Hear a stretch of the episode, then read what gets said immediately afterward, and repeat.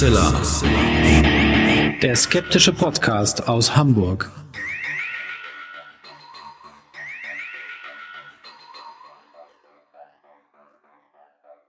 Hallo und herzlich willkommen zum 207. Mal bei Huxella, dem skeptischen Podcast aus Hamburg. Wie immer bei mir meine wunderbare Frau Alexa. Und bei mir natürlich der nicht minder wunderbare Hoaxmaster. Äh, ja, wir tasten uns langsam an die Folge 300 ran, oder? ja, dafür könnt ihr jetzt danach wieder ausführlich in Kommentaren beschimpfen für diese Aussage meiner wunderbaren Frau. Entschuldigung. Äh, aber wir haben tatsächlich ein spannendes Thema ähm, äh, heute in der Sendung. Und sowohl das Thema als auch der Gesprächspartner ist etwas, was Alexa äh, entdeckt und organisiert hat. Wie es dazu gekommen ist, machen wir gleich, denke ich nochmal. Und lassen jetzt zunächst mal unsere Hörerinnen und Hörer erstmal wieder raten.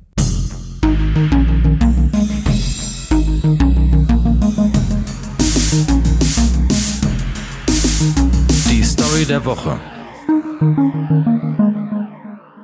Am Anfang der heutigen Story möchte ich euch eine Frage stellen. Und zwar die Frage, was haben äh, Pokémon Go und Harry Potter gemeinsam? Und die Antwort auf diese Frage freut mich ungemein. Äh, ich habe selber total gerne äh, bis vor kurzem äh, Pokémon Go gezockt. Äh, so dieser äh, Neuheitswert und diese Begeisterung hat sich jetzt so ein bisschen wieder äh, normalisiert. Ja. Ähm, aber so generell finde ich dieses Thema äh, Gamification des Alltags super spannend und der Hersteller Niantic äh, der Pokémon Go gemacht hat und damit natürlich einen riesigen Erfolg eingefahren hat, hat auf seine Fans gehört, die Online-Petitions gestartet haben und E-Mails geschrieben haben und sich wahnsinnig ins Zeug gelegt haben, um äh, den Hersteller dazu bringen, das gleiche, was er mit Pokémon gemacht hat, auch mit Harry Potter zu veranstalten, nämlich ein äh, Harry Potter Go zu äh, rauszubringen. Äh, Das finde ich ganz großartig. Äh, würde ich mir sofort äh, besorgen, wenn es rauskommt. Äh, vermutlich müssen wir noch ein bisschen warten. Oder aber wir warten alle vergeblich und ich habe euch eine Lügengeschichte erzählt. Genau, denn das sich zu organisieren, würde ja voraus, dass die Geschichte stimmt. Ihr könnt Ja. mal drüber nachdenken, ob es vielleicht Sinn macht, das Harry Potter Universum in unsere Welt zu holen oder nicht. Äh, Und am Ende wird euch Alexa dann sagen, ob es sich hierbei tatsächlich um konkrete Planungen der Firma Niantic handelt oder nicht.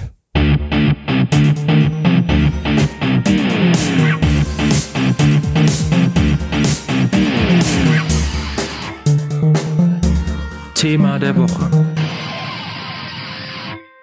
Ja, ich habe es gerade schon eingangs gesagt, Alexa, unseren heutigen Interviewpartner, den wir in der Sendung haben, hast du kennengelernt und ihr seid da auch irgendwie zusammen auf das Thema der heutigen Sendung gekommen, was ein ganz spannendes ist. Vielleicht kannst du ganz kurz mal sagen, wie du, wie, wie das vonstatten gegangen ist. Ja, das ist passiert am Rande äh, des Treffens vom Pan e.V. im April dieses Jahres. Äh, der Pan ist ein Fantastik oder das Fantastik-Autoren-Netzwerk, ein Verein, der sich mit dem Genre Fantastik beschäftigt und ähm, auch die Promotion dieses Genres äh, betreibt. Das heißt also, ähm, es wird da ganz viel Networking betrieben und ähm, alle arbeiten auch gemeinsam daran, dass sozusagen dieses Ansehen äh, des Genres sich verbessert. Da gibt es noch immer jede Menge Vorurteile, auch äh, sehr ähm, stark seitens so der Verlagslandschaft. Also natürlich hat die Fantastik ähm, eine große Fanbase als Genre, aber ähm, das Ganze nicht nur so als bloße seichte Unterhaltung abzutun, sondern auch als Genre wirklich ernst zu nehmen. Da muss noch viel passieren. Dafür setzt sich der Pan ein. Und bei dieser Tagung ähm, war auch unter anderem unser Gesprächspartner, der Felix Schnitz, und wir haben zusammen auf dem Podium gesessen während einer Diskussion. Da ging es eigentlich um Gamification des Alltags, äh, Gefahren, Vorteile, ähm, Storytelling ähm, in modernen Zeiten. Ähm, und Felix hat zum Beispiel ähm, ein paar äh, interessante Sachen erzählt zum Thema ähm, ist Computerspieldesign äh, Kunst. Und ähm, überhaupt äh, diese ganze äh, Killerspieldebatte, da ist natürlich auch etwas, was ihm äh, ist natürlich auch etwas, was ihm sehr nahe geht ähm, und ihn natürlich auch sehr aufregt. Kurzum, er ist ein Experte für äh, Gaming und ähm, wir sind sehr froh, dass wir ihn heute in der Sendung haben. Obwohl er selber kein Autor ist, aber das wird er gleich nochmal erzählen. Und Genau. genau, wir wollen uns in der Sendung dann gleich in einem Interview über das Thema Videospiel-Hoaxes unterhalten, also Hoaxes, die von und durch Videospiele generiert wurden und dann in der heutigen Gesellschaft gelandet sind, aber umgedreht auch Hoaxes in Computerspielen. Und wie das alles funktioniert, hören wir uns jetzt an, denn wir haben da extra keine Kosten und Mühen gescheut und eine Schaltung ins Ausland gelegt. aber das hört ihr euch jetzt am besten erstmal selber an. Ja, wir freuen uns außerordentlich einen internationalen Experten zum Thema Computer Games, so würde ich das jetzt mal frei formulieren, jetzt in der Sendung zu haben, nämlich aus Klagenfurt in Österreich uns zugeschaltet ist Felix Schnitz. Ein Hallo Felix, einen schönen Abend. Wir nehmen heute Abend auf, aber ihr könnt es natürlich als Hörer wann anders auch hören. Ja, servus. Hi. Hallo Felix. Das ist total schön, dass du äh, bei uns in der Sendung zu Gast bist zum Thema moderne Sagen, Urban Legends rund um Computerspiele. Aber ich glaube, bevor wir in das Thema einsteigen, musst du dich vielleicht mal unseren Hörerinnen und Hörern vorstellen, äh, weil du was ganz, ganz Spannendes in Klagenfurt machst, was es sonst zumindest in Europa, vielleicht sogar in der Welt nirgendwo anders gibt. Ne? Ja, so in etwa probieren wir es auf alle Fälle. Ihr habt mich ja schon ganz, ganz wunderbar und großartig eingeleitet. Ich werde ja richtig rot hier am anderen Ende der Leitung. Und was kann man noch zu mir sagen? Ich sitze in Klagenfurt am Institut für Anglistik und Amerikanistik, beschäftige mich in meiner Doktorarbeit und natürlich auch schon lange vorher mit Videospielen, mit Videospielen in der Kultur, mit dem Wert von Videospielen als kulturellem Artefakt und bin jetzt hier auch Studienprogrammleiter für den Studiengang Game Studies and Engineering, der jetzt wirklich dieses Jahr oder diesen Herbst tatsächlich ganz frisch startet zum ersten Mal. Und indem wir den Studierenden auf der einen Seite wichtige programmiertechnische Skills beibringen wollen und auf der anderen Seite ihnen auch zeigen wollen, was für einen kulturellen Impact ein Videospiel haben kann und was dann eigentlich nachher auch bei den Leuten wirklich ankommt, wenn sie mit gewissen Regeldimensionen programmieren und wenn sie gewisse kulturelle Bilder rüberbringen, geht auch viel um, um Narration im Videospiel. Wie werden Geschichten erzählt? Was wird über ein Videospiel erzählt und welche Erfahrungen kann man aus einem Videospiel gewinnen? Und eure, eure Universität, ich muss es einmal sagen, weil ich diesen Namen auch so, so schön finde. Also es hat auch dann sofort sowas äh, österreichisches. Es ist die Alpen-Adria-Universität, äh, so wie sie heißt. Das ist. Ja. Ich finde, das ist ein wunderbarer äh, Name für eine, für eine Universität. Und wir haben vorhin im Vorgespräch schon einen Hubschrauber gehört. Das heißt, ihr seid auch irgendwo in den Alpen verortet, weil du sagtest, es könnte sein, dass während der Aufnahme die Bergwacht auch mal über dein Büro hinwegfliegt. Ja, das kann auf alle Fälle sein. Also ganz nah an den Bergen sind wir noch nicht, aber wir haben die wunderschönsten Alpenpanoramen, wo auch immer du aus den Fenstern guckst. Schöne Bergpanoramen. Alles ganz traumhaft hier. Jetzt hast du gerade gesagt oder hast schon den, den Studiengang äh, beschrieben, Felix. Ähm, vielleicht sagst du noch ein, zwei Worte, wo du äh, herkommst, weil ich das ganz interessant finde, wie so äh, der Bogen ist, den du geschlagen hast. Vielleicht magst du da noch ein, zwei Worte zu sagen. Ja, lieben gerne. Also angefangen habe ich in der Geisteswissenschaft ganz rein, Anglistik und Amerikanistik als, als Literatur- und Sprachwissenschaftler. Und das Ganze hat sich zu meiner Masterarbeit hin immer mehr auf, aufs Kulturwissenschaftliche bezogen. Da gibt's an der Universität Mannheim, wo ich meinen Abschluss gemacht habe, einen Studiengang Kulturprozesse der Moderne, wo man also eben Kulturphänomene der heutigen Zeit aus allen möglichen Medienperspektiven unter die Lupe nimmt. Und da hatte ich über meine Abschlussarbeit zum ersten Mal die Möglichkeit, mich richtig intensiv akademisch mit dem Videospiel auseinanderzusetzen. Und das war absolut großartig. Ich war vorher schon lange passionierter Gamer, habe viel in der Freizeit gespielt, aber dann wirklich auch mal analytisch an ein Videospiel ranzugehen. Spec Ops The Line war das Hauptwerk in meiner Abschlussarbeit, das Spiel immer wieder zu spielen und dadurch erstmal richtig schätzen zu lernen, was für ein Erfahrungsraum sich in einem Videospiel eröffnen kann durch die Interaktionsmöglichkeiten, durch das Immersive, dadurch, wie man auf der einen Seite Spielregeln hat, aber auf der anderen Seite in eine fiktionale Welt mit eingebunden ist. Es war ganz fantastisch. Da war für mich auch klar, ich will unbedingt in der Forschung bleiben, ich will da weitermachen, denn Videospielwissenschaften gibt es in dem Sinne ja auch noch nicht so lange. Mhm. Da gibt es noch viel zu machen, viel zu erforschen, noch einfach viel, was man der Welt zeigen möchte, dass das Videospiel mal endlich so aus dieser Kinderspielzeug- und, und Technik-Freak-Ecke rauskommt sagen wir einfach zeigt, es ist ein wichtiger Bestandteil unseres kulturellen Lebens. Da werden kulturelle Werte drin verpackt. Und deswegen muss man sich da einfach mehr und intensiver damit beschäftigen, gerade an Universitäten. Vielleicht kann man in diesem Zusammenhang schon mal äh, ein Thema ansprechen, was ich eigentlich erst äh, am Ende dieser Sendung heute ansprechen wollte, nämlich ähm, bevor wir zu den äh, Urban Legends und Hoaxes im Zusammenhang mit äh, Videogames selber kommen, mal ein paar Vorurteile anzusprechen, über die, ähm, also die immer noch vorherrschen im Zusammenhang mit denjenigen, die gerne Computerspiele spielen. Ähm, da hat man ja mhm. leider immer noch heute so das klassische Bild vor Augen, äh, der, der Stubenhocker, der sich äh, vollkommen vor allen anderen abschließt äh, und da wirklich alleine äh, vor sich hin spielt. Und ich könnte mir äh, auch vorstellen, dass viele dieser ähm, modernen Sagen, die auch damit zu tun haben, ähm, dass Menschen durch Videospiele irgendwie gebrainwashed werden oder irgendwie beeinflusst werden ähm, damit zusammenhängt, dass man immer so dieses Bild vor Augen hat, als jemand, der konzentriert sich nur noch auf Videospiele und ist für den Rest der Welt überhaupt nicht mehr zu erreichen. Ähm, das ist doch etwas, äh, womit wir heute ähm, endgültig aufräumen können, oder? Inzwischen. Absolut. Und sogar wenn man in die Richtung von den, den Hoaxes gehen möchte, würde ich dir ta äh, da tatsächlich schon zum Beginn des Interviews ein bisschen widersprechen. Mhm. Ähm, Videospielen an sich ist eindeutig immer eine Gruppengeschichte. Klar, es gibt viele Spiele, die spielt man alleine. Es ist ja auch vollkommen in Ordnung für sich alleine eine Videospielgeschichte und Videospielwelt zu erleben. Aber es gibt natürlich viele Multiplayer-Spiele. Videospiele bringen zusammen über Online-Communities und natürlich auch echt Welt-Communities, in denen man sich über die Spiele austauscht, unterhält. Spiele können auch vom Fernseher oder vom PC zusammenbringen. Ich bin ja mhm. selber ein ganz großer Freund von diesen klassischen Couch-Koop-Spielen, wo man dann irgendwie mit dem besten Kumpel abends zusammensitzt und mal ein paar Runden zockt. Und ganz, ganz viele Videospielmythen oder so die Art und Weise, wie man mit Videospielmythen umgeht, die kommen auch eher so aus diesen Grüppchen heraus. Mhm. Wenn man sich mal überlegt, es hat bestimmt jeder oder fast jeder von uns mal die Erfahrung gemacht von früher auf dem Schulhof, dass dann irgendeiner von den anderen Jungs oder von den Mädels kam und gemeint hat, hey, ich habe in einem Videospiel dieses und jenes geschafft bin gerade mal am überlegen, was waren da bei uns so ganz groß. Also äh, Zelda Ocarina of Time war zum mhm. Beispiel so ein, so ein Thema, wo da natürlich, und das hat sich auch lange hartnäckig im Internet gehalten, das Gerücht, wo dann einer kam und gemeint hat, ich habe das Triforce gefunden, ja, diesen ja. großen, bedeutenden magischen Gegenstand, den es halt in dieser Spielewelt. Und da war natürlich dann erstmal das Gezeter und Gebabbel groß und nein, das kann nicht sein und oh doch. Und dann wie sich tatsächlich auch irgendwie durch ganz viele Videospiel-Hoaxes durchführt, gab es dann natürlich die kuriosesten Erklärungen, wie man denn jetzt kommt an dieses Triforce und da musst du das geheime Lied auf der Ocarina lernen und das kriegst du aber nur, wenn du dieses und jenes machst.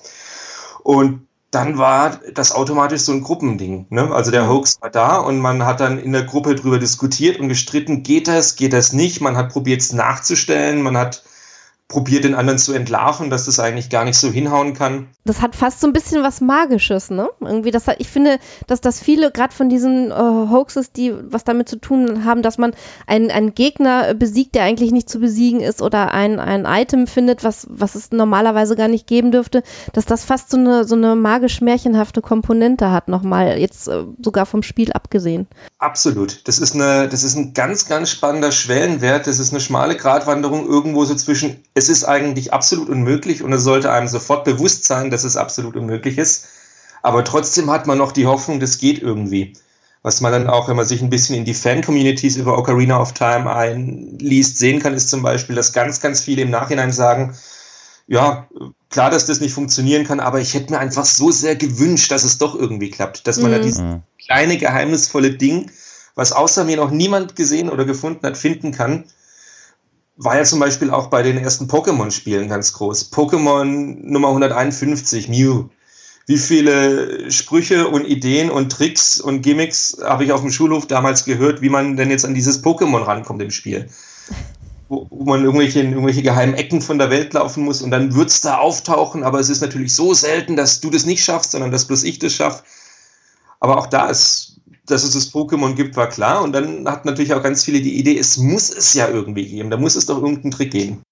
Ähm, äh, ganz kurz vielleicht noch einmal, um einzuhaken, ähm, äh, wann ist so dein, dein Einstieg ins Computerspiel gewesen? Äh, kannst du das irgendwie ungefähr mit einer Jahreszahl belegen? Also jetzt privat, nicht beruflich oder, oder gar äh, akademisch, sondern tatsächlich, wann hast du angefangen zu zocken? Das muss so Mitte 1990er gewesen sein. Mhm. Mhm. Gerade Super Nintendo nicht mehr ganz frisch, aber so, so noch als, als Rising Star da ganz groß im Kommen mit den großen Titeln.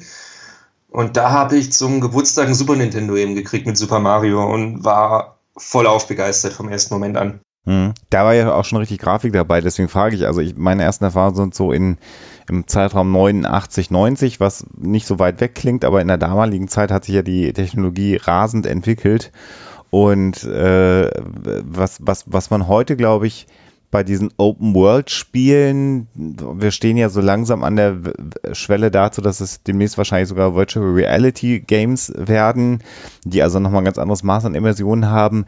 Ähm, ich sage mal so gerne, wir hatten ja früher nichts. Also wir hatten ja ganz schlimm, ich habe tatsächlich auch so ein Atari VC 2600 äh, gehabt das waren ja mehr so wirklich wenige Blöcke mit komischen Geräuschen, die sich bewegt haben. Das war natürlich noch eine ganz andere Geschichte und da äh, äh, also die interessanterweise sind die Geschichten aber schon von diesen Klötzchenspielen bis in die heutige Zeit, in den ganz äh, ja, modernen, aufgebohrten Spielen immer geblieben. Die Geschichten an sich haben sich verändert, aber scheinbar gibt es ja immer so ein, eine, eine magische Geschichte um ein Spiel und besonders um die Spiele, die ja auch sehr erfolgreich waren, also gerade kommerziell, die viele Leute hatten. Das kann man, glaube ich, so sagen, oder?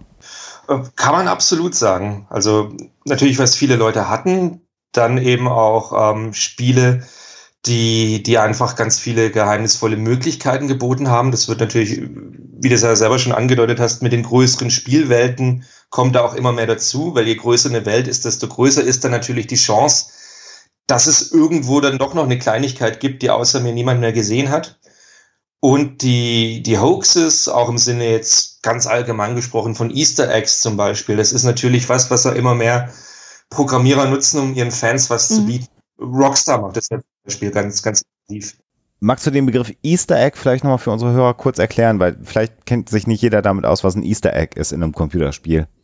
Selbstverständlich. Also ein Easter Egg, das ist eine, eine kleine Überraschung, die von den Programmierern irgendwo versteckt worden ist. Meistens was, was sich nicht weiter auf den Spielfluss auswirkt, sondern das ist tatsächlich eher als Belohnung gedacht für Leute, die sich wirklich intensiv mit einem Videospiel beschäftigen und dann eben, weil sie sehr akribisch in versteckten Winkeln suchen oder irgendwelche ganz skurrilen Sachen ausprobieren, eine kleine Belohnung erhalten.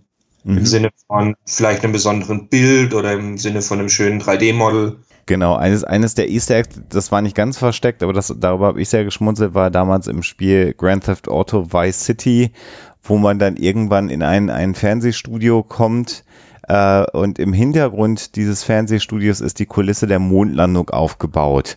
Also im Prinzip der Ort, an dem die Mondlandung inszeniert wurde. Und äh, da, da, hat dann das Computerspiel quasi eine, ein, einen angeblichen realen Hoax aufgegriffen und im Spiel äh, versinnbildlich. Das hat mich damals ziemlich fasziniert, ähm, gerade als wir angefangen haben, uns mit, mit diesen Themen zu beschäftigen, was natürlich amüsant, dass dieser, dass dieser Aspekt auch aufgegriffen wurde in dem Spiel. Also äh, was, was mich so fasziniert, äh, ist so diese ähm, immer wiederkehrende Struktur bei den äh, Geschichten, die man so feststellen kann. Also da gibt's dann zum einen die Hoaxes, die ähm, sozusagen die Community mehr zusammenschmeißen, äh, schweißen, weil man äh, ähm, so Geheimnisse miteinander teilt und quasi äh, fast so ein bisschen auf Schatzsuche geht, also nach irgendwelchen verborgenen Items oder oder irgendwelche ähm, Rituale weitergibt, die man durchführen kann und dann passiert irgendwas Besonderes im Spiel. Und mhm. dann aber auch ähm, teilweise die Geschichten, die Konkurrenz fördern, eben wie du am Anfang beschrieben hast, also wenn der eine auf den, auf den Schulhof kommt und sagt, ich habe jetzt was geschafft, das hast du aber noch nicht geschafft, äh, oder eigentlich kann man das überhaupt nicht schaffen und ich habe es aber trotzdem hinbekommen. Und dann aber ähm, noch so als dritte Kategorie äh, so den Gruselfaktor, also die Geschichten, die ähm, äh, ja eigentlich mehr, also da sind auch viele dabei, die wahrscheinlich ähm, gerade bei Creepypasta auch so ein bisschen äh, den Bereich der Fiktion äh, berühren sowieso, ähm, aber die dann einfach nur noch mal so eine unheimliche Geschichte um eine sowieso schon vielleicht unheimliche Geschichte in einem Spiel herumspinnen. Und mhm. das äh, finde ich ganz, ganz interessant, weil sowas eigentlich immer wiederkehrt an Struktur. Das trifft man in ganz vielen Zusammenhängen und bei ganz vielen Spielen an. Ähm, also äh, ich finde, ich finde, man kann äh, daran schon eigentlich einiges über die Videospiel-Community selber ablesen. Nämlich einmal so, so dieses, ähm, wir fühlen uns als Gruppe sehr, sehr stark zusammengehörig, aber ähm, wir sind natürlich auch untereinander immer so ein bisschen Konkurrenten und so diese sportliche Variante, die da teilweise bei den Spielen auch ähm, durchkommt. Was ist denn aus deiner, äh, deiner Sicht, Felix, die Triebfeder dafür, äh, nach diesen Hoaxes entweder zu suchen oder eventuell irgendwer muss es sich ja mal irgendwann ausgedacht haben zu sagen, man kann das und das machen, was eigentlich gar nicht möglich ist und alle versuchen dem nachzueifern. Hast, hast du da einen Ansatz, wo du sagst, das ist der Hintergrund, warum das Menschen überhaupt machen? Also um, um die Frage zu beantworten, würde ich das Ganze gerne ein bisschen unterteilen. Einmal in so einen historischen Blick auf die Spiele und einmal in Blick auf das Medium an sich. Wenn ich gerne, glaube, gerne. beide Perspektiven auf dem Schirm hat, dann erklären sich ganz viele Sachen, auch von den modernen Hoaxes, beinahe schon von selber. Das ist großartig und spannend. Denn wir müssen uns natürlich einmal bewusst sein, dass Videospiele in der Nische entstanden sind. Klar, heutzutage spielen fast alle. Wir haben auch neue Studien, die zeigen, dass mittlerweile äh, sowohl Jungen als auch Mädchen viel Videospiele spielen, dass generell ein Großteil der Bevölkerung mittlerweile Videospiele spielt, sei es jetzt mhm. große AAA-Titel oder seien es jetzt irgendwelche Handy-Games. Es wird viel gezockt, aber generell kommt es aus sehr kleinen Nischenkreisen, nämlich einmal, also da gehen wir jetzt wirklich weit zurück, so in den 1950er bis 1960er, wo wir Videospiele einmal hatten beim Militär, mhm. wo eben ganz am Anfang, wo man gelernt hat, mit Computertechnik richtig umzugehen, versucht hat, Simulation aufzuziehen, Flugsimulation beispielsweise. Und dann aber auch in den anderen Kreisen, wo man einfach genug Geld hatte für diese leistungsstarken Computer, die man ja damals noch gebraucht hat, um überhaupt was Grafisches hinzukriegen, zum Beispiel, nämlich in Universitäten. Mhm. Und waren das dann natürlich auch eher so kleine Grüppchen, die sich dann halt um einen PC gebildet haben und die dann probiert haben, damit zu arbeiten und so dann die ersten Text-Adventures zum Beispiel auf die Beine gestellt haben. Oder die ersten kleineren grafischen Spiele aller Space War, wo man dann die kleinen Raumschiffchen hatte. Oder was heißt, ja, ich glaube zwei waren es und ein Asteroid. Also wo man wirklich ganz klein angefangen hat miteinander in Gruppen. Und das Ganze hat sich dann, auch wenn das, das Medium natürlich sehr schnell öffentlich vermarktet worden ist, immer noch so ein bisschen aufrecht gehalten, beispielsweise über die Arcades. Mhm. Es waren ja auch eher kleine Szeneräume, in denen man sich getroffen hat unter Videospielfreunden, untereinander ausgetauscht hat. Ähm, ihr habt ja auch zum Beispiel einen Cast schon gehabt über Polybius. Ja, genau, Und das ist eine ganz klassische Geschichte, ne, über so ein, so ein Arcade-Game, war ein angebliches. Absolut, und das greift ja diese beiden Dimensionen schon mal vollkommen auf. Es war ein Arcade-Game, das heißt, da war in der Geschichte schon mal dieses Geheimnisvolle mit drin, von wegen, du musst dich in gewissen Dunstkreisen bewegt haben, um davon erfahren zu haben. Und gleichzeitig gibt es ja auch diesen Hoax über dieses Spiel Polybius, das es ja gar nicht gibt, dass es aus irgendwelchen Militärkreisen kommt, um Brainwashing zu betreiben, um die Leute mhm. irgendwie zu beeinflussen. Da stimmt das auch wieder ein bisschen mit. Mhm. Und das ist also so die historische Perspektive. Auch lange danach waren Videospiele vorurteilbehaftet, wie sie damals noch waren, ja auch immer eher so Technikspielzeug für Jungs oder für eine Nerd-Ecke, wie man es dann auch immer nennen mag. Also auch wieder die kleinen Grüppchen. Und mhm. das Medium an sich tut aber auch einiges dazu, um aus dem, dem Videospiel einfach den perfekten Hoax-Träger zu machen.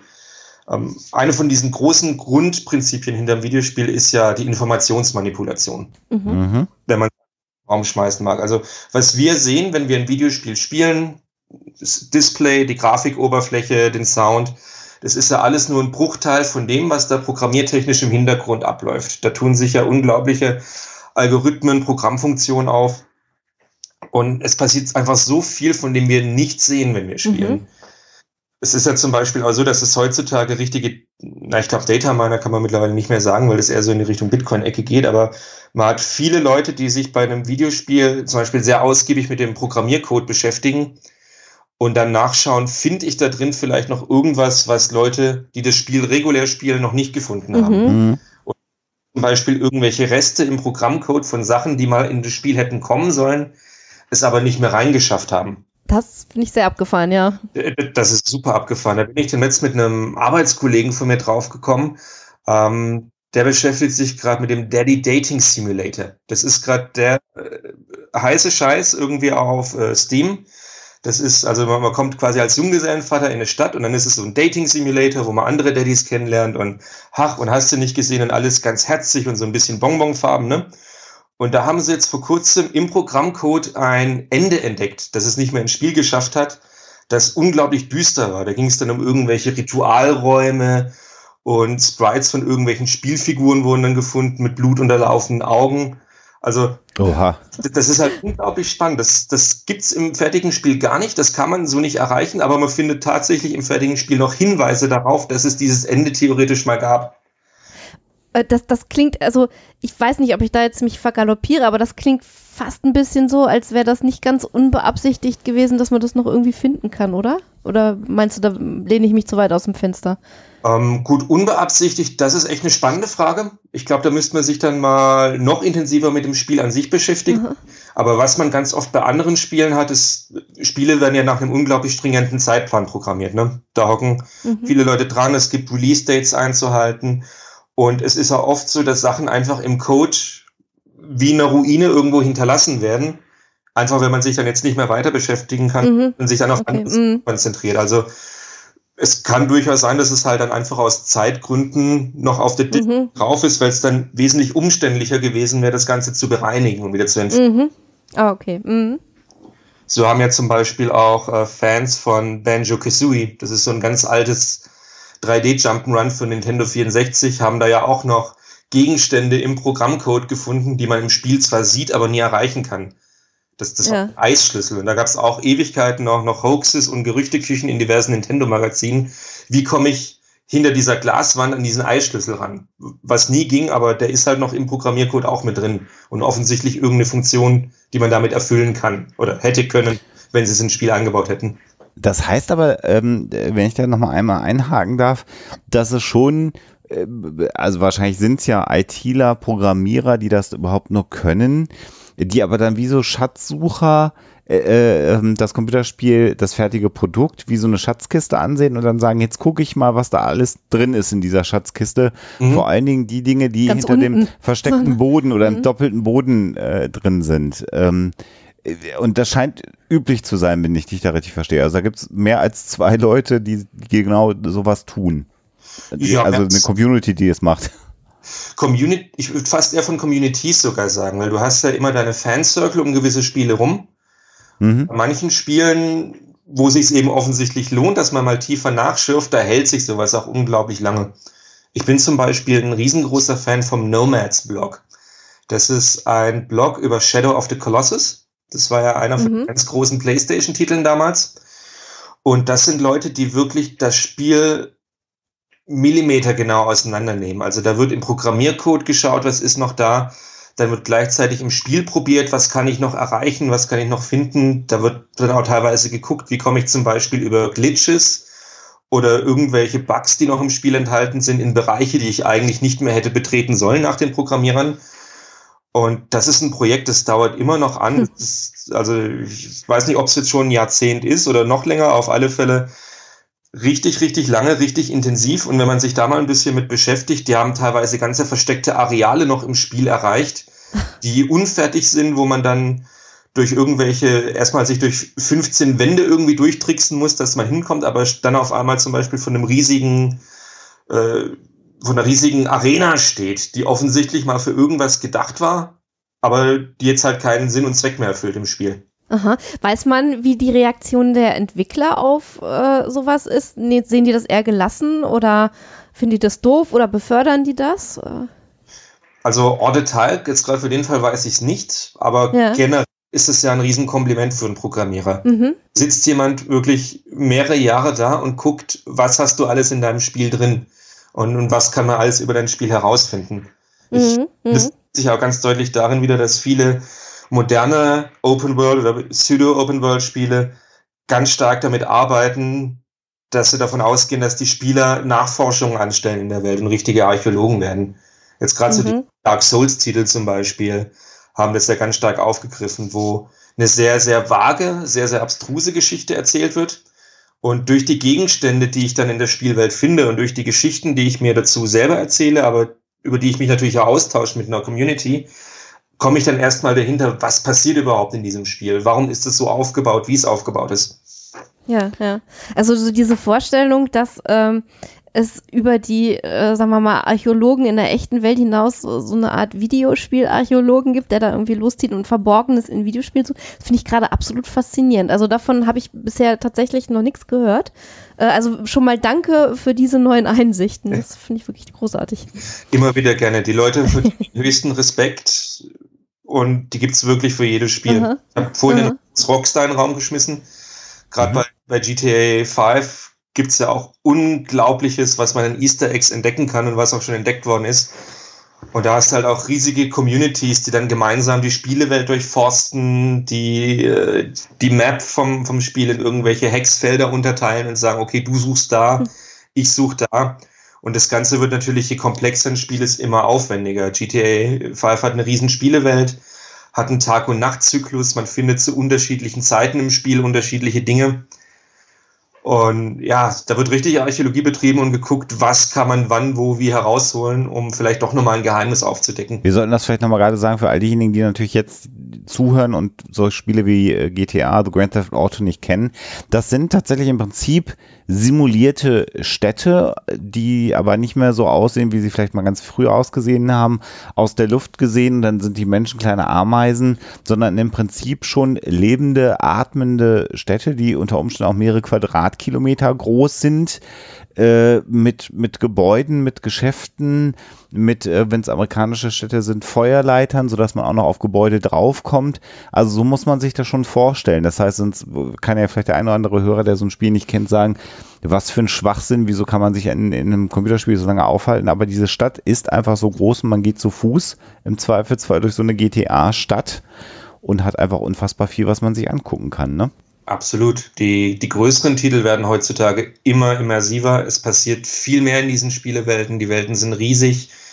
Es gibt NPCs, also Figuren, die vom Computer gesteuert werden, die ihre eigenen Lebensabläufe haben, die zu bestimmten Uhrzeiten, bestimmten Tätigkeiten nachgehen, sodass man sich da wirklich drin verlieren kann, wie in einer, in der Fantasy-Welt. Als könnte man jetzt irgendwie in Herr der Ringe eintauchen oder in seinen Lieblingsfilm und einfach mal selber durch die Kulissen wandeln und gucken, was da passiert, wenn halt die Kamera mal nicht gerade auf den Helden gerichtet ist. Weil man ist ja vielleicht sogar selber der Held dann in der Spielewelt. Hast du Größenordnung, was äh, so ein Spiel auch kostet in der Produktion? Ich meine, das klingt jetzt alles sehr aufwendig. Ähm, hast du, kannst du so Beispiele nennen, was, was kostet das 100.000 Dollar, kostet das eine Million Dollar? Also, dass, dass, dass du so ein Preisschild dran machen könntest mal? Ein Preisschild aus dem FF ist echt schwierig. Mhm. Aber gerade größeren Produktionen, da gehen wir mittlerweile über das, was ein Hollywood-Film kostet, deutlich hinaus. Der ja auch mal mehrere hundert Millionen Dollar kosten kann, so ein Hollywood-Film, ne? Ja, also da kommen wir schon in, in ähnliche Bereiche. Und vor allem kommen wir halt auch in Produktionsabläufe, die einfach viel, viel länger sind. Da, da wird ja auch über mehrere Jahre an einem Spiel programmiert. Mhm. Ich habe es gerade mal nochmal nachgeschlagen. Also GTA 5, du hast es gerade genannt, da werden ungefähr 250 Millionen US-Dollar Produktionskosten gehandelt für das Spiel. Ich Ja. habe es gerade nebenbei ein bisschen recherchiert. Also das ist natürlich auch eine ordentliche Hausnummer, ne? Das ist eine ganz schön stramme Summe. Ähm, du hast, ich würde, wir haben, das war jetzt ja quasi, ich unterbreche dich jetzt, weil du es ja zweiteilen wolltest. Du warst noch, in der Historie. Was mir Mhm. immer wieder untergekommen ist, ist ein noch, noch ein anderes Feld. Vielleicht kannst du dich da auch positionieren, nämlich die Aussage oder der Streit darüber, ob denn Computerspiele jetzt Kunst sind oder nicht. Äh, da wird, glaube ich, immer noch drüber diskutiert und auch manchmal ziemlich emotional drüber äh, diskutiert, oder? Da wird sehr, sehr heftig diskutiert und es ist auch einfach eine, eine schwierige Frage, weil der Kunstbegriff ist für mich sowohl ein wertender Begriff als auch ein subjektiver Begriff. Mhm. Was für mich eine, ein wunderschönes Kunstwerk sein kann, kann für dich so nach dem Motto, ist das Kunst oder kann das weg sein? Mhm. tue ich mich da immer schwer, damit zu arbeiten. Was man auf alle Fälle sagen kann und einfach, auch wenn es mittlerweile ein sehr populäres Medium ist, immer wieder betonen sollte, ist, dass Videospiele ein Kulturgut sind. Ich finde, das ist ein Begriff, mit dem kann man im Zusammenhang mit der Frage wesentlich schöner arbeiten. Ein Videospiel ist was, an dem sitzen Programmierer, die ihre eigenen kulturellen Werte haben, die die kulturellen Werte vielleicht bewusst, vielleicht aber auch unbewusst in ihr Spielprodukt, in das fertige Videospiel mit einfließen lassen. Und gleichzeitig hat auch jeder Videospieler seine Herkunft, seinen persönlichen Hintergrund und zieht dementsprechend andere Werte aus einem Videospiel oder nimmt da andere andere Emotionen, Erfahrungen, Eindrücke mm, mit raus. Mm, mm. Wobei, also äh, das klingt, das, das, könnte man ja auch genauso gut auf einen auf einen Hollywood-Film äh, ummünzen und da würde man wahrscheinlich nicht so sehr zucken, über Kunst zu sprechen. Ne? Also Filmkunst ist akzeptiert, aber Computerspiel. Ja, ich glaube, da unterscheiden aber manche auch schon zwischen äh, purem okay. Entertainment und dann einem war, also einem wirklich künstlerischen äh, Antwort. Das ist so diese alte Debatte, die du auch in der Literatur hast, was ist U und was ist E, so nach dem mhm. Motto. Mhm. Also ähm, so die bloße Unterhaltung äh, wird da, oder auch zum Beispiel, wenn du das Genre Fantastik nimmst, das Genre Horror, ist wesentlich schlechter angesehen als dann so die hehre äh, Literatur, die dann äh, irgendwie so feingeistig daherkommt. Da, da spielen viele, viele Einflüsse mit rein. Mhm. Also als Kunstwissenschaftler sage ich natürlich, alles, was vom, vom menschlichen Geist ersonnen wird, ist erstmal ein kulturelles mhm. Artefakt, ja. weil es wird und hat es dementsprechend auch verdient, dass man sich damit beschäftigt. Mhm. Was es bei Videospielen einfach viel, viel schwieriger macht als bei Filmen zum Beispiel, ist, dass wir einfach eine, dass der Videospielbegriff ein sehr undefinierter und vager Begriff ist, wenn man mal drüber nachdenkt. Mhm. Das kann ja wirklich alles umfassen vom Spielautomaten an der Tanke, wo ich ja auch irgendwo ein Display habe, auf dem was passiert, bis hin zu irgendwelchen AAA-Blockbuster-Titeln wie Grand Theft Auto bis hin zu irgendwelchen Kunstinstallationen in Museen, wo ich auch interaktiv mit virtuellen Elementen vielleicht arbeite, wieder zurück zum, zum Candy Crush, was ich auf dem Handy mhm. habe. Mhm. Also da hast du einfach eine so unglaubliche Menge von unterschiedlichen Titeln und Ideen und Interpretationen drin.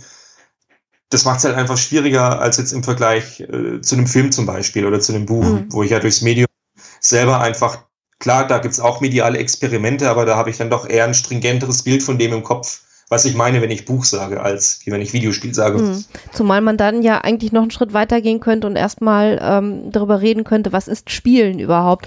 Aber ich glaube, da würden wir, wenn wir das machen würden, einen, einen Riesenfass aufmachen. Ja. Also wenn wir jetzt die Debatte äh, führen wollten. Lass uns nochmal den Bogen zurückschlagen, weil wir, da haben wir dich unterbrochen. Du hast ja angefangen, hast die, die historische Betrachtung von den Spielen, dann waren wir bei den sagen wir mal, Hoax-Archäologen äh, und du hattest aber, glaube ich, noch einen zweiten Aspekt, den du, den du nennen wolltest, ne? Ja, in den bin ich schon ganz kurz ein bisschen mit reingerutscht, weil man die, die Sachen einfach unglaublich schwer voneinander trennen kann. Aber eben diese, diese Idee der Informationsmanipulation, mhm. so was das Medium an sich bietet, das ist für mich der zweite große Punkt, den man sich bei Hoaxes anschauen kann. Einmal eben, weil wir diese großen archäologischen Datenfunde haben können, wie es ja heutzutage doch von, von einigen Communities betrieben wird. Einmal auch, weil die Spielewelten, wie wir es ja schon beschrieben haben, teilweise immer größer, immer invasiver werden und einfach noch viel mehr Möglichkeiten geben, Sachen zu verstecken oder Sachen im Geheimen zu lassen und erst von Spielern, ähm, also die erst von Spielern sehr mühselig dann wieder gefunden werden. Und ähm, was auch diese Hoaxes von ganz von Anfang, wo wir noch über die Schulhofdebatten geredet haben, mhm. wieder auf kann, ist, dass es natürlich auch ein Medium ist, das oftmals einen gewissen Player-Skill fordert. Mhm. Es gibt Sachen in dem Videospiel, die schaffe ich nur, wenn ich ein gewisses Geheimwissen habe. Wo kriege ich welche Gegenstände her? Die schaffe ich nur, wenn ich ein gewisses Geschick mit der Tastatur oder mit dem Controller habe. Und die schaffe ich vielleicht auch bloß, wenn ich Glück habe und im richtigen Moment am richtigen Ort bin. Und die Drop Rate von dem Gegenstand, also gerade in Rollenspielen ist es oft so, dass gewisse Gegenstände bloß mit einer nach einem Zufallsalgorithmus gefunden werden können, mhm. wenn ich dann noch Glück habe im richtigen Moment. Ja, so ein bisschen wie, wie Lotto spielen irgendwie, ne? So. Mhm. Ähm, ja, absolut spielen. Ja, und, und vielleicht kommt auch noch bei manchen Spielen äh, dazu, äh, dass man ja auch, äh, du sagtest ja schon Skill, also äh, eine Fähigkeit sich erwerben muss und das dann auch durch äh, wahnsinnig viele Wiederholungen teilweise auch erst schaffen kann. Ne? Also wenn ich wirklich äh, etwas sehr, sehr viel äh, spiele, sehr, sehr viel übe, dann habe ich vielleicht irgendwann die Möglichkeit, diese Fähigkeiten zu erlangen, oder? Ja, dann kann man A, Fähigkeiten erlangen und B, was sich ja zum Beispiel viele von diesen Videospielarchäologen zu Nutzen machen, ist, man lernt, wo das Programm funktioniert und wo es nicht funktioniert. Mhm. Also komme ich vielleicht, weil ich wirklich auf den Pixel genau abspringen kann mit meiner Figur in einen Bereich, in den ich sonst nicht kommen würde. Und kann mich dann da nochmal umschauen. Mhm, mh, mh. Ähm, es gibt einen Aspekt, der hat mich äh, sehr, sehr stark fasziniert, weil er auch nochmal zeigt, wie stark doch Spieler mit ihrem Spiel äh, leben, wachsen, äh, umgehen. Ähm, und zwar, wenn man Final Fantasy VII nimmt und da dieses ähm, Blumenmädchen Aris, was wohl äh, stirbt im Spiel und dann von den Spielern so vermisst wird, dass die sich überlegen, wie man die wiederbeleben kann und dann äh, alle möglichen Geschichten, die alle nicht wahr sind, aber Geschichten darüber kursieren, wie man vielleicht ähm, diese Figur im Spiel wiederbeleben könnte. Also das fand ich irgendwie, das ist ein ganz netter Aspekt, weil das halt, halt auch zeigt, wie lebendig sowas werden kann. Ja, das ist auch einer von den Aspekten, der wieder in die Richtung geht, irgendwo zwischen Wunschdenken und Hoffnung mhm. und vielleicht gibt es wirklich doch noch eine mhm. Möglichkeit. Mhm. In Final Fantasy VII gab es ja zum Beispiel eine, eine Questline, also eine, eine Aufgabe, die man sich als Spieler stellen konnte, die wirklich erst Jahre nach dem Erscheinen des Spiels gelöst worden ist, weil die so abstrus war, dass da einfach keiner draufgekommen ist. Wie funktioniert das Ganze? Und sowas hält natürlich auch Hoaxes wie ich kann Ares wiederbeleben immer noch am Laufen. Ja, ja. Spiel kann potenziell so viele Möglichkeiten geben, wenn man auch mal abstruse Dinge ausprobiert. Da muss es doch irgendwas geben, was mir diesen einen Herzenswunsch erfüllt und diese Spielfigur ja. zurückholt. natürlich nicht möglich, weil die ganze Geschichte und alle Charakterentwicklungen, die man dann im späteren Teil vom Spiel haben, vollkommen darauf aufbauen, dass Ares stirbt. Mhm.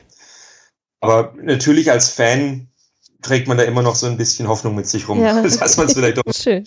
Mhm.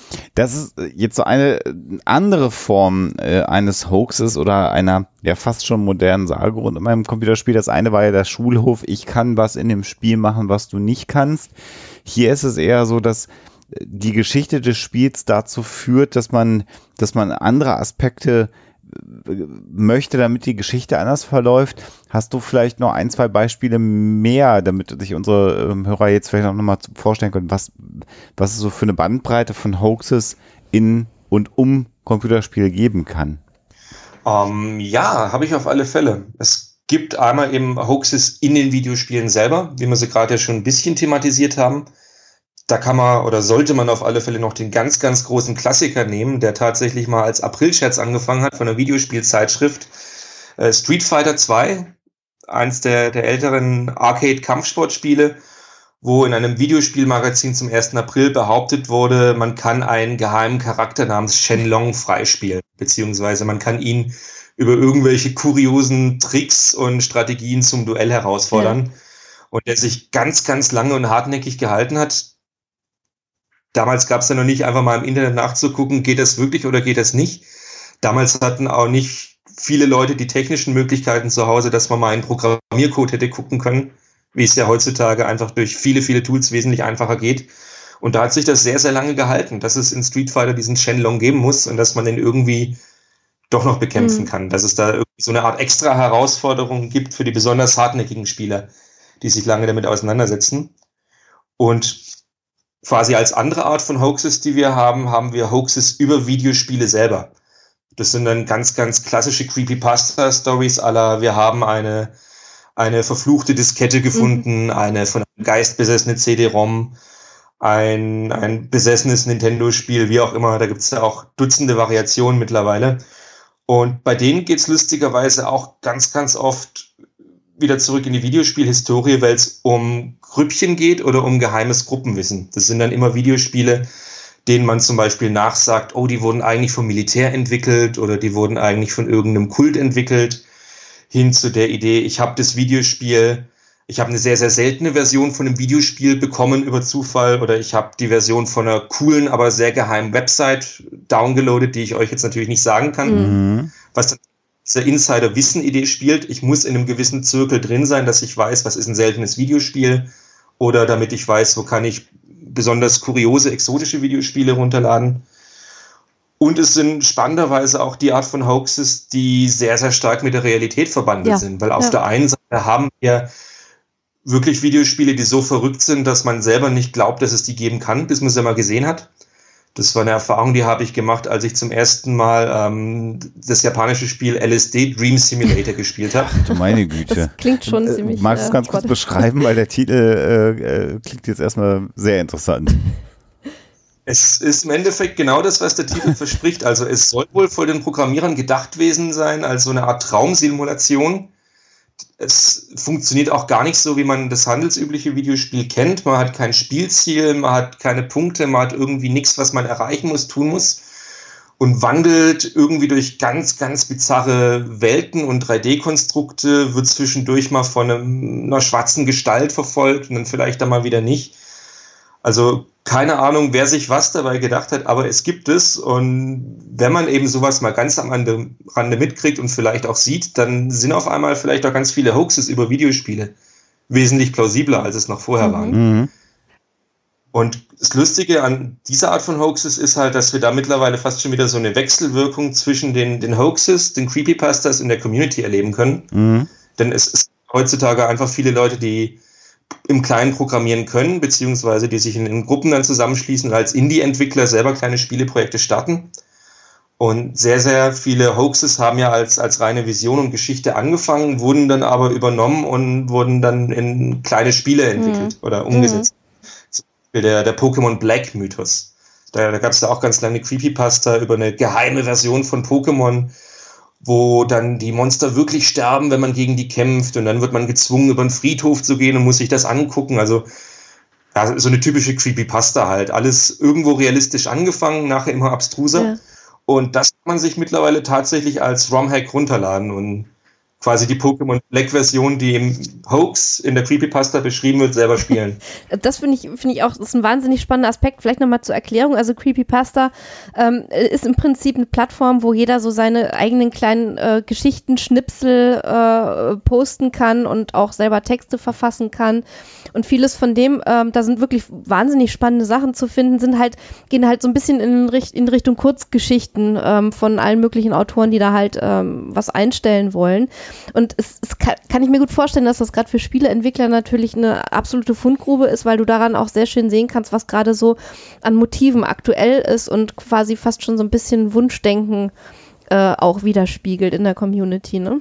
Wunschdenken und spannenderweise auch unglaublich viel Nostalgie mhm. nach, nach ich sage jetzt mal, was halt für die jeweilige Generation so eine klassische Videospielzeit war. Mhm. Also aktuell haben wir zum Beispiel immer noch sehr viele Creepypastas über Pokémon eben, über Zelda haben wir einige, wir haben einige über Sonic, über Mario, mhm. die, also die, die großen Spiele, die man dann halt aus der eigenen Kindheit kennt. Und in zehn Jahren werden das wahrscheinlich Creepypastas über irgendwelche Spiele sein, die heutzutage einfach super aktuell sind, wo dann vielleicht eher mal ein GTA eine Rolle spielt oder wo, wo vielleicht ein Uncharted eine Rolle mhm, spielt. Mhm. Ähm, mir fällt gerade so ein, ein Spiel ein, was jetzt nicht über Creepypasta befüllt worden ist, aber ähm, die, ich weiß nicht, es gibt glaube ich sogar zwei Slenderman-Computerspiele. Das mhm. ist ja auch so, dass quasi äh, eine Figur im Internet erfunden wurde, in der Realität quasi schon ja modernen Sagenstatus bekommen hat, bis zur Realität, bis hin zu jungen Mädchen, die sagen, der Slenderman hätte ihnen eingegeben, jemanden zu töten. Und äh, aus dieser Figur wird dann auch wieder ein Computerspiel gemacht. Also es ist äh, kulturwissenschaftlich natürlich so, dass sich da die Dinge immer auch miteinander äh, bedingen und auch bedienen letztendlich, ne? Da haben wir eine unglaublich große Wechselwirkung. Mhm zwischen Programmierern, zwischen Fan-Communities, zwischen Spielen und Spielprojekten, zwischen Autoren, Schreibern, zwischen Ideengeben oder Ideengebern, wie es bei Slenderman der Fall war. Was wir ja zum Beispiel auch hatten, war ganz lange der, der Mythos, dass es in GTA San Andreas einen Bigfoot gibt irgendwo in den Wäldern. Und dieser Mythos ist dann ja von Rockstar in einem späteren Spiel in, einem, in einer Download-Erweiterung für Red Dead Redemption aufgegriffen worden, wo sie dann den Bigfoot als richtiges Spielelement ins Spiel implementiert haben, um quasi den Fans zu zeigen, hey, ist eine schöne Geste von euch gewesen, dass ihr so lange nach dem Bigfoot gesucht habt, jetzt geben wir ihn euch endlich, dass dann mal ja live und in Farbe und, und, und, das ist doch dann auch wieder so eine Insider-Geschichte, weil nur diejenigen, die sich also mit dieser Suche nach dem Bigfoot äh, bei San Andreas beschäftigt haben, die wissen das wirklich zu schätzen, dass der jetzt bei Red Dead Redemption äh, auftaucht. Ne? Ganz genau. Da gab es dann ja auch dieses kleine Achievement, wenn man die Bigfoot-Questline in Red Dead Redemption abgeschlossen hat. Also bei Xbox hat man ja diese kleinen Achievement-Aussagen, wenn man irgendwas Tolles geleistet hat oder geschafft hat in einem Spiel, die dann aufploppen. Und da gab es dann die Statusmeldung 10 Years in the Making was dann quasi zurück auf den Ursprungsmythos von San Andreas, der dann ja knapp zehn Jahre zurückgelegen hat in dem Moment. Äh, ein anderes Beispiel, was tatsächlich noch so aus meiner Computerspielzeit stammt, ist äh, das Computerspiel Manic Mansion äh, von der Firma LucasArts. Tatsächlich mal so als Ausgründung von, von George Lucas verschiedenen Firmen gegründet. Und in dem Spiel Manic Mansion findet man eine Kettensäge, die aber kein Benzin mhm. hat Ähm, und äh, da gab es also erstmal auch tausend Geschichten, die erzählt wurden, wie man an Benzin für die Kettensäge rankommen könnte. Also das sind so meine Schulhofgeschichten auch gewesen zum Teil. Mhm. Und äh, ich weiß gar nicht, ob es ein Jahr oder äh, wenige Jahre später gab es dann ein weiteres Spiel von, von der gleichen Firma, eine komplett andere Welt, aber im Prinzip die, das gleiche Spielprinzip. Das Spiel trug den Namen Zack McCracken and the Alien Mindbenders. Und in diesem Spiel fand man dann einen äh, Kanister mit Benzin, was explizit nur für Kettensägen geeignet war. Also auch da haben sich die, das waren die gleichen Entwickler, haben die sich einen Spaß erlaubt und haben das natürlich aufgegriffen, dass also alle Leute das Kettensägenbenzin gesucht haben, im, im, im also ersten Teil kann man nicht sagen, aber im ersten Spiel, was sie in dieser Form programmiert haben und dann in das zweite Spiel sozusagen, um die Leute noch mehr anzustacheln eben das Kettensägen Benzin platziert haben. Und es gab dann auch die abstrusesten Ideen und Geschichten, wie man diese beiden Spiele dann miteinander verquicken könnte, damit man also das Benzin für die Kettensäge bekommt, wobei es an keiner Stelle irgendwie Sinn macht, eine Kettensäge im erstgenannten Spiel zu besitzen. Die funktioniert. Man braucht die eigentlich nicht wirklich. Aber das ist auch so ein schönes Beispiel, wie natürlich die Entwickler äh, umgedreht, also wie die, wie die Schulhofgespräche ganz offensichtlich irgendwann scheinbar auch die Entwickler erreichen und die sich dann natürlich einen Spaß daraus machen, das dann auch wieder aufzugreifen. Absolut. Und es zeigt einfach auch wunderschön, dass Videospiele in ihrer Machart vom Geheimnis leben. Da geht es immer darum, Sachen rauszufinden, Dinge zu entdecken, und für sich selber irgendwo einen neuen Weg in dieser Videospielwelt zu finden, um eine Geschichte voranzutreiben oder um die eigene Neugier einfach zu befriedigen. Ähm, können wir kurz, ich weiß nicht, ob du da auch ähm, sozusagen was dazu erzählen kannst, ähm, über Minecraft und Herobrine äh, sprechen, weil das so oft vorkommt. äh, man kommt quasi gar nicht am Thema vorbei, ohne dass man das äh, irgendwo, äh, das, ohne dass einem das begegnet. Können wir auch gerne machen. Uh, Hero Brian ist eine von den moderneren Sagen aus dem Spiel Minecraft, das ja wirklich eine fast komplett offene Spielewelt ist oder eine Spielewelt, die man wirklich so groß skalieren kann, dass man nie das Ende von der Welt sehen wird. Und es ist eine, bis auf ein paar Tiere und ein paar feindliche Kreaturen, ist es halt eine, eine fast komplett leere Welt. Oder war es am Anfang zumindest. Mittlerweile gab es da ja auch immer mehr Patches, immer mehr mhm. Erweiterungen, mhm. dass die Welt lebter wird. Aber ganz, ganz früh war das wirklich eine sehr, sehr prägende einsame Inselerfahrung, wenn man Minecraft mhm. gespielt hat. Und es haben halt irgendwann auch mal Fans angefangen zu behaupten, sie hätten eine Figur gesehen in dem Spiel. Da weiß man dann nicht, haben die das vielleicht wirklich mal vermutet in dem Spiel oder haben sie sich auch im Sinne von einer Creepypasta einfach als Gruselgeschichte ausgedacht. Und diese Figur hieß dann Hero Brian offensichtlich. Die sah genauso aus wie der Spieler, hatte aber ganz bleiche, tote Augen hat aus der Ferne beobachtet oder was auch immer. Da gibt's dann auch wieder die unzähligsten Geschichten, was Hero Brian macht, wo er herkommt, was damit passiert ist. Und da war dann eben auch wieder mal nach einer gewissen Zeit so ein freundlicher Fingerzeig vom Programmierer auf die Spieler da, wo es neue Patch Notes gab für Minecraft und in den Patch Notes drin stand Hero Brian wurde entfernt. Mhm. Natürlich vorher nicht im Spiel gab, aber einfach so entweder um die Gerüchteküche nochmal ein bisschen anzuheizen oder um einfach den Fans Augenzwinkern zu sagen, hey, cool, was ihr euch ausgedacht habt. Ja. Hat man das da auch ja. nochmal mit aufgenommen. Schön, also so ein bisschen so ein anerkennendes Schulterklopfen vielleicht auch. Ja, also. ganz genau. Vielleicht, wenn du magst, so wenn wir so langsam zum Ende kommen, äh, ein, ein Aspekt, äh, der jetzt weniger mit Hosts zu tun hat, aber vielleicht den wir vielleicht einmal streifen können. Du als Experte für das Medium Computerspiel ist es ganz oft so, dass natürlich Eltern sich immer Sorgen darum machen, dass heute Kinder mit nahezu fotorealistischen Spielen, die vielleicht auch äh, Gewalt darstellen, sich beschäftigen. Hättest du eine Handreichung, eine Empfehlung für Eltern, wie sie mit dem Computerspielkonsum ihrer Kinder umgehen? Kann ich dich dazu bringen, da was zu sagen? Hm, selbstverständlich. Was mir auf alle Fälle immer ganz wichtig ist zu betonen, weil das werden wir natürlich gerade in unserer Funktion auch oft gefragt. Tipps für Eltern, Tipps für Familien im Umgang mit dem Videospiel. Äh, ich berate auch viele Lehrer zum Beispiel, wie man mit Medienkonsum im Sinne von Videospielkonsum umgehen kann in der Schule, wie man da Schüler aufklären kann. Äh, wichtig ist einmal, es ist unglaublich cool und wichtig, Videospiele zu lieben, weil es ist ein großartiges Medium. Mhm. Aber gleichzeitig ist natürlich auch ein vernünftiger Medienkonsum immer wichtig. Nicht bloß auf, auf das eine Medium bezogen, sondern wirklich auf alle. Ob ich jetzt am Tag acht Stunden vor Facebook sitze oder acht Stunden vor einer Videospielkonsole, wenn ich das permanent mache, jeden Tag, ist beides nicht so mhm. gut für mich. Egal, welchem Medium ich jetzt rede. Und was bei Videospielen immer ganz arg wichtig ist, ist es ein, ein Medium, das sehr individuell erlebt und äh, empfunden wird, wo man mit eigenen Wünschen reingeht, wo man vielleicht auch ganz eigene Dinge mit rausnehmen kann. Vielleicht suche ich äh, eine, eine Fantasiewelt, in der ich mich entspannen kann. Vielleicht suche ich aber auch im Sinn von E-Sports irgendwie eine spannende Teamspielaufgabe, wo ich mich mit Leuten beschäftige.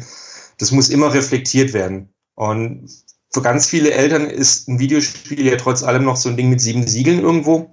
Also das machen die Kids und das ist gut, dass es die Kids machen, aber da muss ich mich nicht mit auseinandersetzen. Und gerade das ist der falsche Weg. Es ist gerade bei einem Videospiel und gerade wenn jüngere Kinder spielen, unglaublich wichtig, dass man sich vielleicht einfach mal dazusetzt, einfach mal zeigen lässt, hey, was machst du in dem Spiel?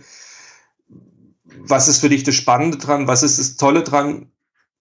Nicht mal unbedingt mit einem erhobenen Zeigefinger daneben sitzen, ne? mhm. sondern einfach gucken, was passiert da? Wie geht mein Kind mit dem Medium um? Vielleicht auch selber einfach mal ein bisschen daddeln und spielen. Ich sage immer, man kann sich wirklich bloß kompetente Meinung über was machen, was man selber mal in der Hand hatte und erlebt hat. Mhm. Und die Reflexion ist da immer das Wichtige. Vielleicht einfach mal nach dem Spielen auch mit dem Kind zusammensitzen und mal ein bisschen fragen, was hast du jetzt gerade gemacht? Wie hast du dich bei gefühlt? Klar, das, das klingt jetzt natürlich so ein bisschen äh, Oberlehrer psychologenmäßig. Aber genau das ist das Wichtige, zu gucken, wie wird ein Videospiel verarbeitet? Mit was für Gefühlen, Emotionen gehe ich nachher raus? Das ist auch eine, eine Methode, mit denen wir ganz wissenschaftlich mit den Videospielen umgehen, dass wir spielen und uns danach mal überlegen, was habe ich gerade eigentlich gemacht in dem Videospiel? Mhm. mhm. Welche Entscheidungen habe ich getroffen? Warum habe ich auf diese und jene Art Einfluss auf eine Spielwelt genommen? Wie hat mich die, die Spielwelt vielleicht beeinflusst in dem Moment? Wie hat sie mich beeindruckt? Mit was für einer Stimmung war ich in einer gewissen Situation? Was für eine Atmosphäre ist erzeugt worden? Und so lernt man Videospiele verstehen und so kann man auch einen kompetenten Umgang mit Medium lernen und erleben. Kompetenz, die einem aber dennoch nicht den Spaß an dem Ganzen äh, verdirbt, nicht? Also so ein bisschen über die Hintergründe Bescheid zu wissen, äh, im Gegenteil kann ja den Reiz vielleicht sogar noch erhöhen an manchen Stellen. Absolut, wenn man einfach merkt, äh, wie viel Liebe zum Detail in Videospielen mhm. steckt, was man Spielen alles rausholen kann und man erlebt vielleicht auch selber, was geben mir Videospiele. Mhm. Suche ich vielleicht äh, ganz gezielten Nervenkitzel? Ist es das, warum ich mich jetzt gerade in diesem einen Videospiel so wohlfühle? Oder geht es mir darum, wirklich ein, ein, fantastisches Abenteuer zu erleben? Mhm. Oder geht es mir vielleicht in eine, eine, andere Charakterrolle zu schlüpfen und als eine andere Figur zu handeln, die Dinge tut, die ich im Leben nicht tun mhm. würde? Mhm alles vollkommen in Ordnung natürlich. Man muss sich halt, finde ich, immer nur darüber bewusst sein, warum mache ja. ich das? Was will ich damit? Ja. Ab und zu mal innehalten und sich selber hinterfragen in der Situation. Ähm, Absolut. Wenn, wenn ihr jetzt, um vielleicht nochmal auf den Studiengang äh, zurückzukommen zum Schluss, ähm, jetzt startet, was sind so die Schwerpunktthemen, äh, die jetzt so auf dem äh, Tableau sind im Augenblick? Schwerpunktthemen fürs erste Semester ist bei uns, alle Studis auf eine Wellenlänge zu bringen. Mhm.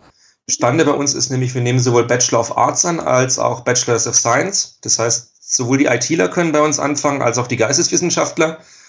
Und die gucken wir natürlich, dass wir die am Anfang alle auf den gleichen Stand bringen. Das heißt, die Geisteswissenschaftler holen viele IT-Sachen nach, mhm. haben mal eine Einführung ins, ins, Programmieren zum Beispiel. Die Geisteswissenschaft, ähm, andersrum, die ITler wiederum machen dann zum Beispiel eine Einführungsvorlesung über Literaturanalyse so dass man wirklich beide Seiten mal kennengelernt hat vom Medium und mit beidem arbeiten kann. Mhm. Weil das ist auch was, was später, wenn man zum Beispiel in der Videospielindustrie arbeiten möchte, eine unglaublich wichtige Sache. Es ist super, wenn man perfekt programmieren kann, wenn man das größte Ass in der Programmiersprache ist. Aber wenn ich äh, nicht weiß, gewisse Ideen umzusetzen, die sich aus einer Geschichte ergeben, tue ich mich trotzdem schwer. Mhm.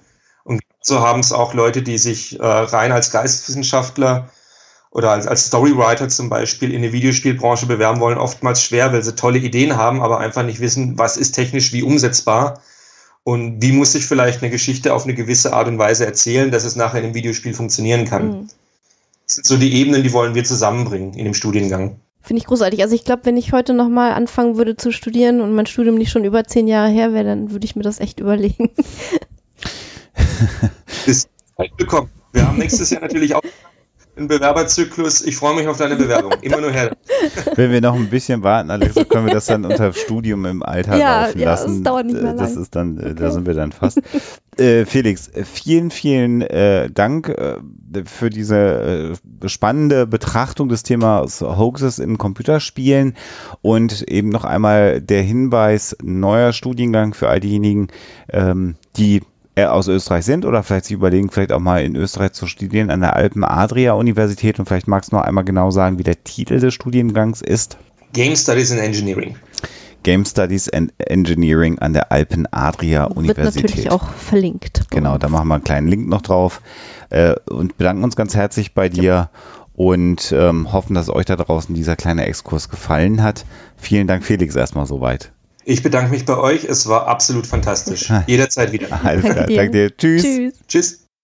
Ja, ein hochinteressantes Gespräch, äh, wie ich finde. Und wir haben ja uns oft schon auch mit- dem Thema befasst, dass moderne Sagen und Hoaxes äh, sich über die Jahrhunderte fast ja auch verändern, äh, Alexa, und aber im Kern immer als gleiche Geschichten bleiben, also haben sozusagen die historische Perspektive sehr häufig aufgemacht und jetzt quasi eine eine ganz aktuelle Alternative zum Thema moderne Sagen nochmal zu haben, ist ja auch spannend, wie man also sieht, dass ein neues Medium, was ja nicht mehr wirklich neu ist, das ist ja nun schon auch fast ein Vierteljahrhundert alt oder noch älter, das Computerspiel als solches, äh, aber trotzdem so einen, so einen Einfluss bekommen kann und in einer gewissen Kulturgruppe oder Bereich äh, der Gesellschaft zu ganz neuen Geschichten führt. Ne? Also ich finde das auch nach wie vor total faszinierend, äh, weil du halt daran auch merkst, dass, dass wir Menschen so die Lust am Erzählen und auch die Art und Weise, wie wir erzählen und was für Geschichten wir erzählen, dann äh, auch jeweils in moderne Medien übertragen. Also äh, im Prinzip lässt sich unsere Natur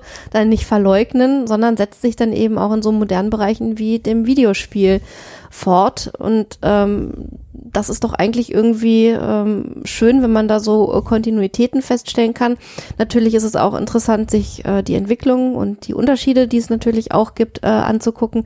Also kurzum, ein weites Feld und ein sehr spannendes Feld. Und mir hat das Interview sehr viel Spaß gemacht.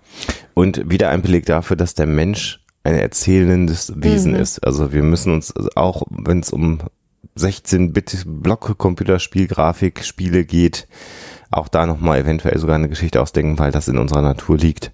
Geschichten zu erzählen, Genau. finde ich ein, Und auch Geschichten in Geschichten. ja, Geschichten über Geschichten. das ist schon, das ist, ich, ich finde das bemerkenswert und, und das zeigt halt, wie sehr das in uns verankert ist und dann offensichtlich auch in der Jugend äh, verankert ist, die natürlich am allermeisten mit diesen Geschichten rund um Videospiele befasst war und ist wahrscheinlich. Jetzt wollen wir aber doch noch ganz kurz mal von dir gleich erfahren, was es denn jetzt mit dem Harry Potter Go zu tun hat und ob wir demnächst alle mit äh, ja, äh, schwarzen Zaubererroben äh, durch unsere Großstädte laufen müssen oder nicht. Die Auflösung.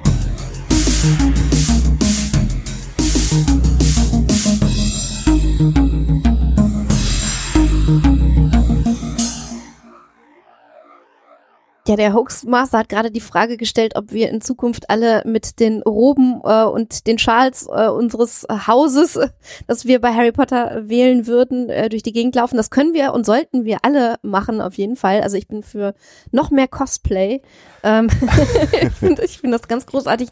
Nur ob wir das tun, während wir Harry Potter Go spielen, ist die große Frage. Und äh, wer genau hinsehen könnte, wenn es nicht nur Audio wäre, der würde die Träne in meinem Knopfloch sehen, mit der ich jetzt sagen muss, dass das Ganze leider ein Hoax ist. Äh, ein sehr, sehr schöner und ich finde es wahnsinnig schade, dass das nicht stimmt. Also ich hätte es sofort gespielt, ich finde das ganz toll.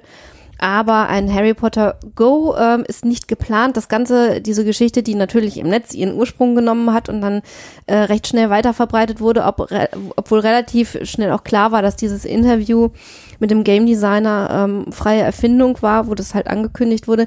Das äh, hat sich schon 2016 äh, abgespielt und das war auch damals für 2017 angekündigt, äh, dieses, dieser Hoax, also dieses nicht existente Spiel.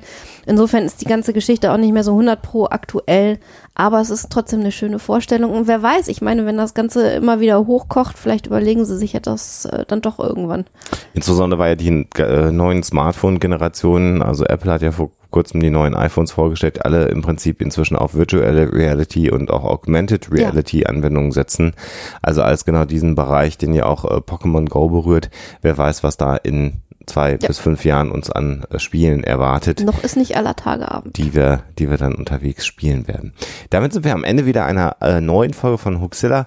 Ganz ja, ausgefallenes Thema, äh, aber wir fanden das einen, einen, einen ganz spannenden Gedankengang, auch da diesen Weg zu beschreiten und äh, moderne Sagen aus dieser Sicht zu beleuchten, werden natürlich weiterhin Folgen produzieren, haben die nächste Folge redaktionell aufbereitet, ist nur die Frage, wann wir es schaffen, uns mal wieder hinzusetzen und diese Folge aufzunehmen und dann geht's hier auch wieder weiter bei Hoaxilla, dem skeptischen Podcast aus Hamburg. Euch da draußen alles, alles Gute und natürlich immer schon skeptisch bleiben.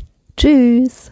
Der Hoaxilla Podcast ist und wird für immer ein kostenfreier Podcast bleiben. Aber ihr könnt unsere Arbeit gerne unterstützen mit Flatter oder als Patronen bei Patreon oder über PayPal oder über unsere Amazon Wishlist. Geht auf unsere Seite, klickt auf die entsprechenden Links und dann findet ihr dort die Informationen. Dankeschön.